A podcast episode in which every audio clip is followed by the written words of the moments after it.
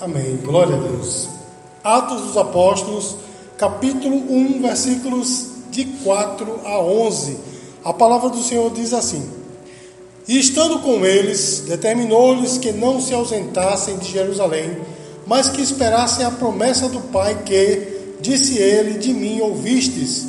Porque na verdade João batizou com água, mas vós sereis batizados com o Espírito Santo, não muito depois destes dias. Aqueles, pois, que se haviam reunido, perguntaram-lhe, dizendo: Senhor, restaurarás tu nesse tempo o reino a Israel? E disse-lhes: Não vos pertence saber os tempos ou as estações que o Pai estabeleceu pelo seu próprio poder, mas recebereis a virtude do Espírito Santo que há de vir sobre vós, e ser-me-eis testemunhas tanto em Jerusalém como em toda a Judéia e Samaria e até os confins da terra. E quando dizia isto, vendo-os, vendo eles, foi levado às alturas, e uma nuvem o recebeu, ocultando-o aos seus olhos.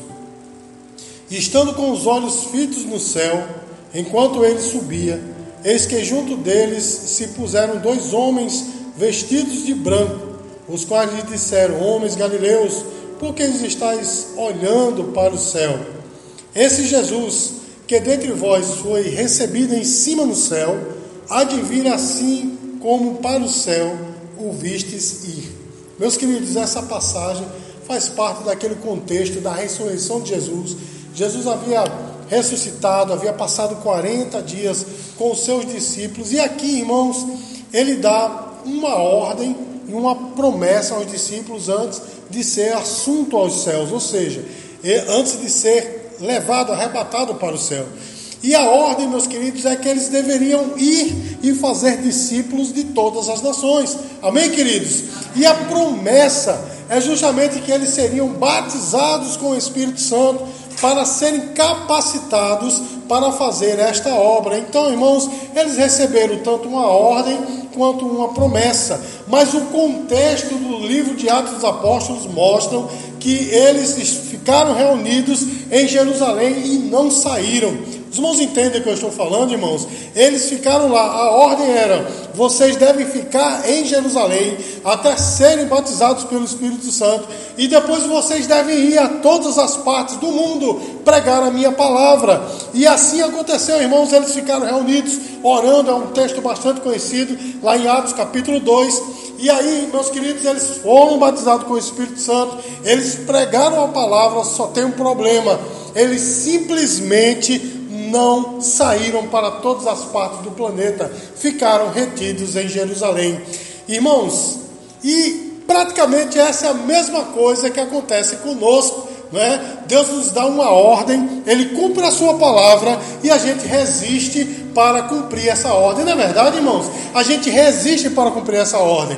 E muitas vezes, irmãos, nós colocamos dificuldades, né? nós inventamos dificuldades né, na verdade são desculpas para fazer a vontade do Senhor. Mas aquele que é fiel, irmãos, ele deve estar pronto para fazer a vontade do Senhor. Amém, queridos? E mas quais foram as dificuldades que os discípulos inventaram, levantaram, né? E como foi que o Senhor resolveu? Primeiro, irmãos, a primeira dificuldade é que eles ficaram preocupados com os seus próprios problemas. Veja aí no versículo 6 que diz assim: Aqueles, pois, que se haviam reunido, perguntaram-lhe, dizendo: Senhor, restaurarás tu neste tempo o reino a Israel? Meus queridos, eu fico pasmo com essas palavras dos discípulos.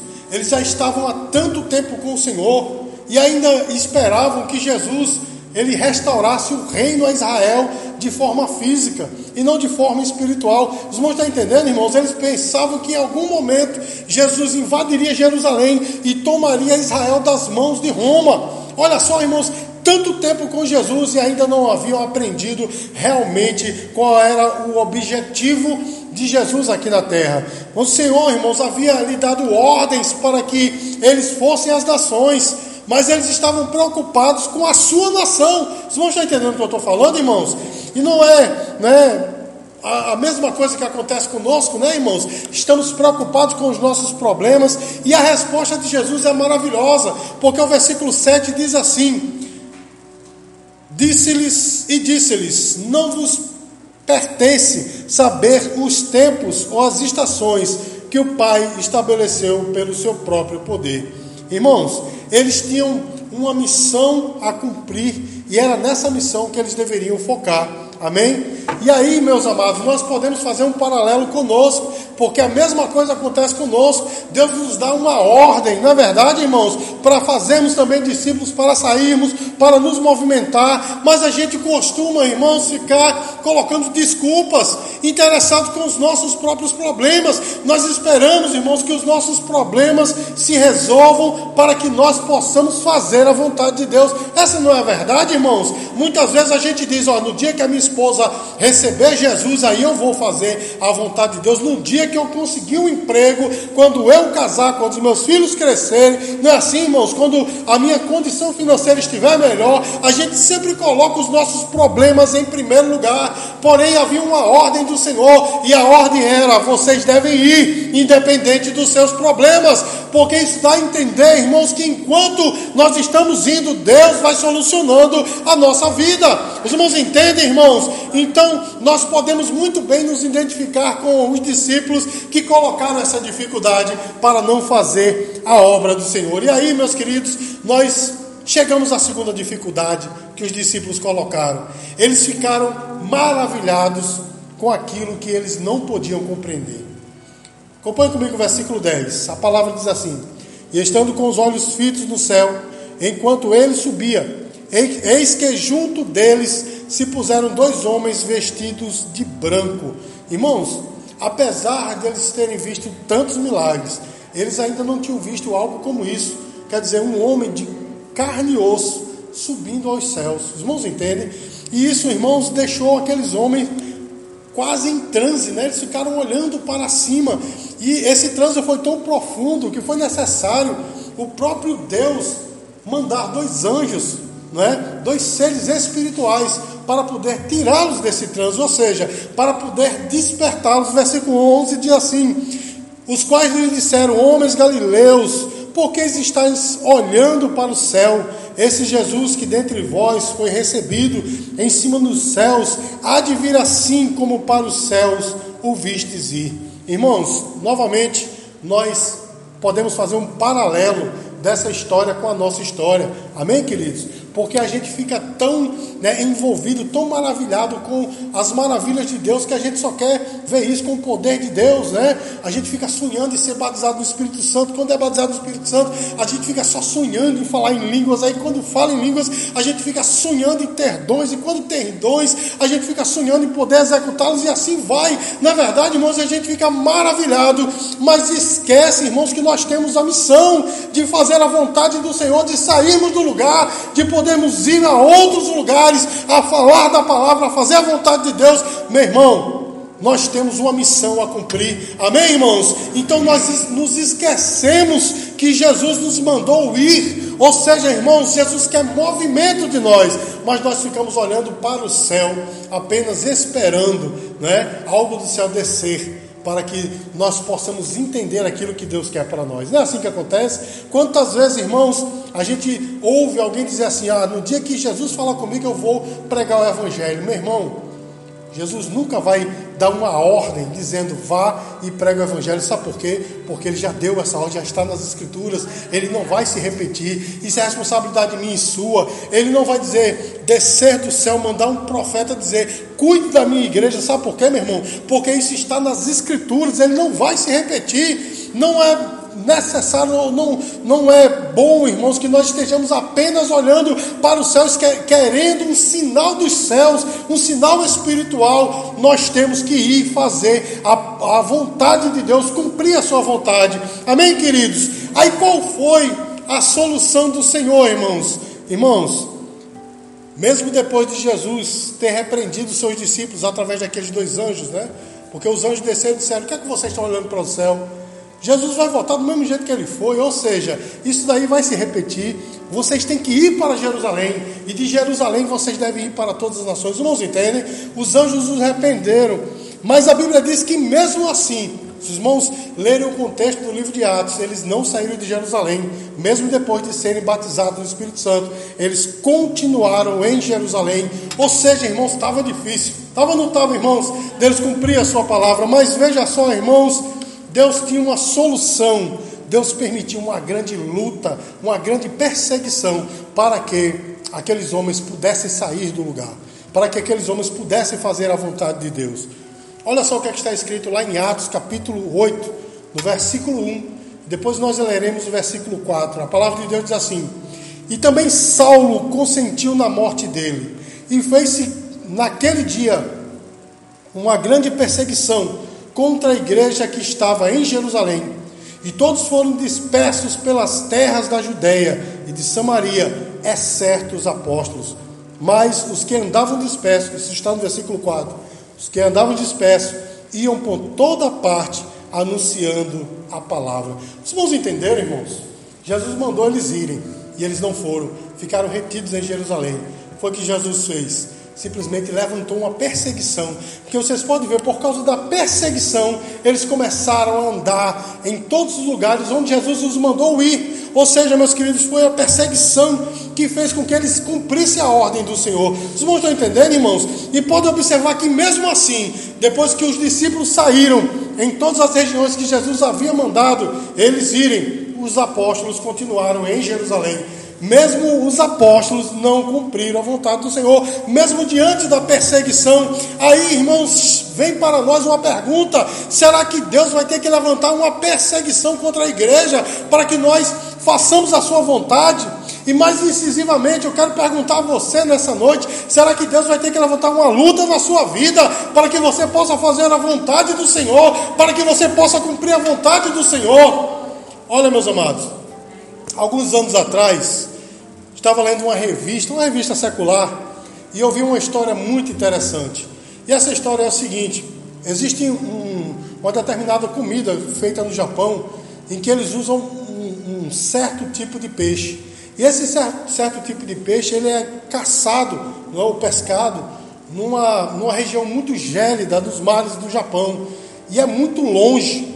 E eles costumavam pegar esse peixe pescavam esse peixe e vinham de volta né, para o porto, mas só que quando chegava lá, o peixe chegava fresco, porque ele tinha todo, todo aquele aparato, né, que ele chegava fresco lá, mas não chegava do gosto que eles queriam, porque ele já estava morto há algum tempo. Né? Ele, estava conservado, mas estava morto.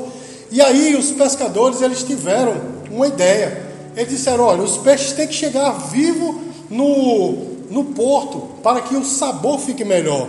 Então eles tiveram a ideia de fazer piscinas, né, dentro dos navios, para que os peixes que fossem pescados vivos fossem colocados nessas piscinas e chegassem vivos na, no porto. Os irmãos estão entendendo, irmãos? E assim foi. Eles começaram a pescar vivos aqueles peixes e colocavam naqueles tanques, aquelas piscinas dentro do navio e chegavam ao porto. Mas tinha um porém, irmãos. Quando eles chegavam ao porto, os peixes estavam mortos. Sabe por quê? Era muitos peixes para a pequena quantidade, a pequena quantidade de água, né? A piscina, o tanque era pequeno. Então eles não se movimentavam. Eles ficavam parados e acabavam morrendo. Então, de, de alguma forma, eles chegavam preservados lá, porém com o mesmo sabor, do mesmo jeito e não como eles queriam. E aí, irmãos, um pescador japonês muito experiente teve a ideia e disse: em cada tanque coloca um filhote de tubarão. Que aqui no Brasil, né, aqui na Paraíba especificamente, nós chamamos de cação, não é? É aquele filhote de tubarão. E os pescadores disseram: Mas por que nós vamos colocar um filhote de tubarão nesse tanque? Ele disse: Porque quando você colocar um filhote em cada tanque, esse filhote de tubarão, ele vai querer se alimentar, ele vai matar um ou dois, mas os outros vão ficar com medo e vão ficar se movimentando no tanque, e eles vão chegar vivos no porto.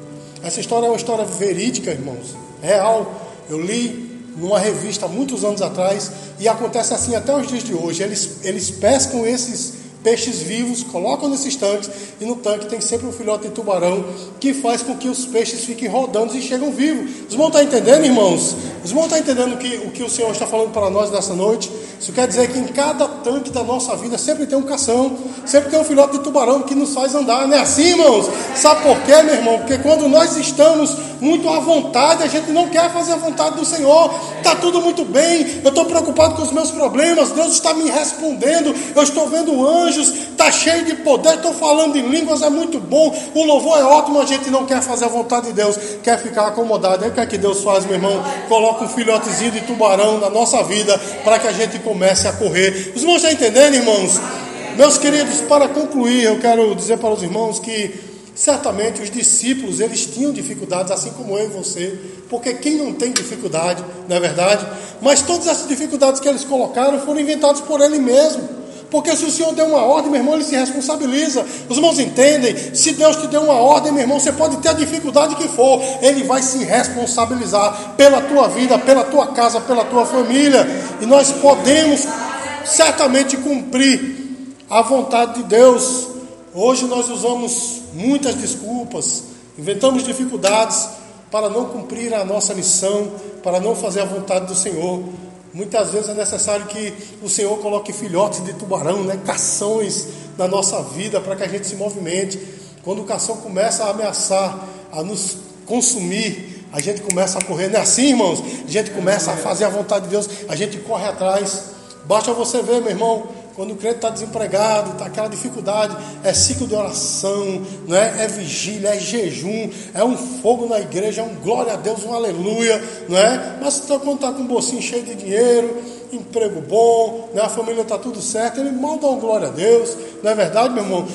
Ele começa sentando aqui no comecinho da igreja, aí daqui a pouco, meu irmão, quando as coisas vão melhorando, ele vai para o meio da igreja, quando a coisa melhora mais, gente está lá no final, daqui a pouco está fora da porta, daqui a pouco nem vem mais, não é assim, irmãos? Mas os filhotes de tubarão faz com que a gente queira estar na igreja, fazendo a vontade de Deus, não é assim, irmãos? Então que eu e você, meus queridos, sejamos diferentes, que nós tenhamos um sentimento diferente, sabe de quê, meu irmão? Que não seja necessário o Senhor colocar um filhote de tubarão na nossa vida e que nós queiramos fazer a sua vontade. Amém, meu irmão? Que nós queiramos realmente fazer a vontade sem precisar disso. Que eu e você queira estar dentro da vontade de Deus. Dê uma linda salva de palmas para o Senhor Jesus.